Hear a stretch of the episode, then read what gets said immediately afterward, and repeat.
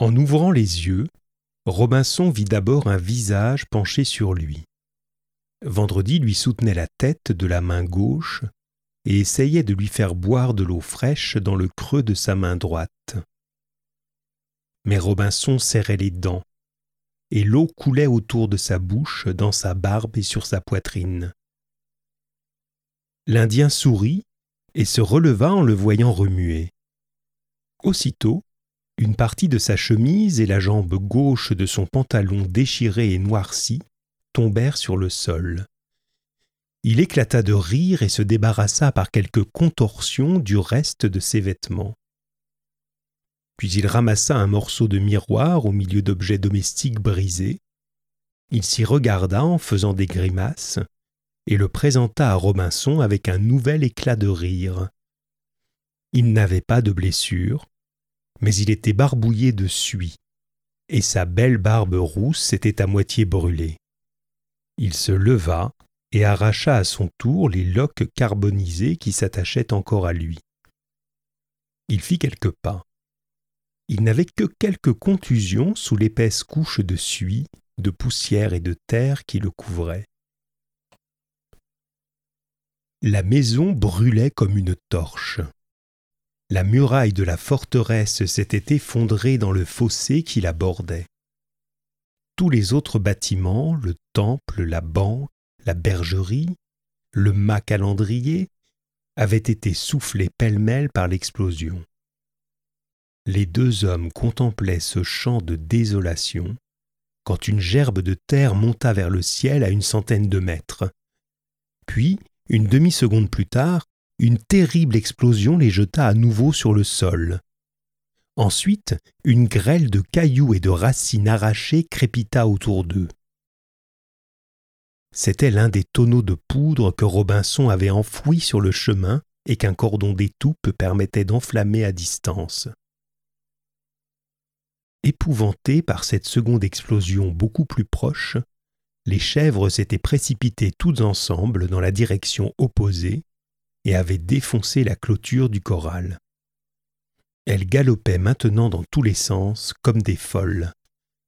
Elles allaient se disperser dans l'île et revenir à l'état sauvage. L'entrée de la grotte était bouchée par un amoncellement de rochers.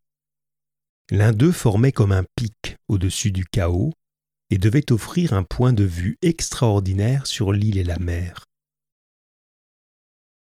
Robinson regardait autour de lui et ramassait machinalement les objets que la grotte avait vomis avant de se refermer.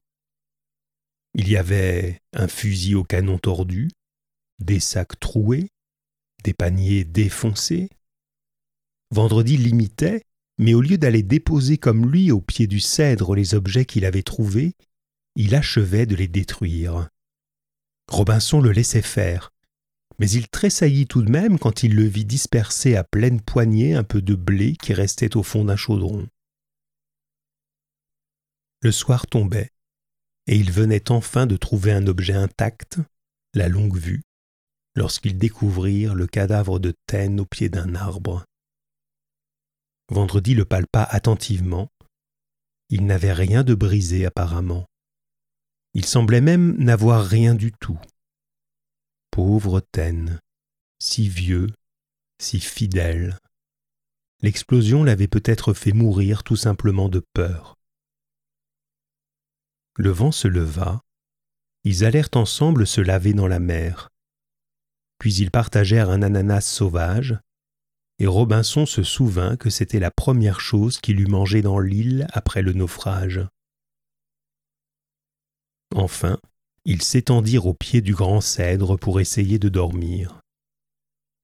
Robinson réfléchissait en regardant la lune entre les branches noires du cèdre.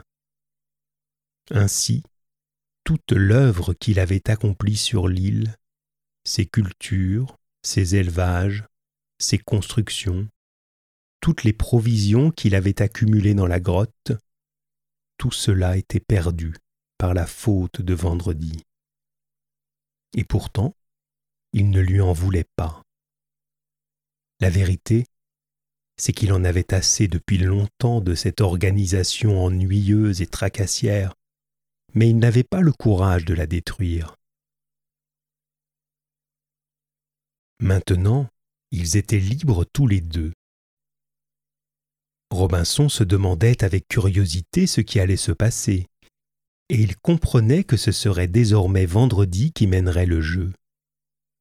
Il regardait toujours le ciel en réfléchissant, quand il vit tout à coup la lune glisser très vite derrière une branche et reparaître de l'autre côté. Puis elle s'arrêta, et tout de suite après recommença à glisser dans le ciel noir.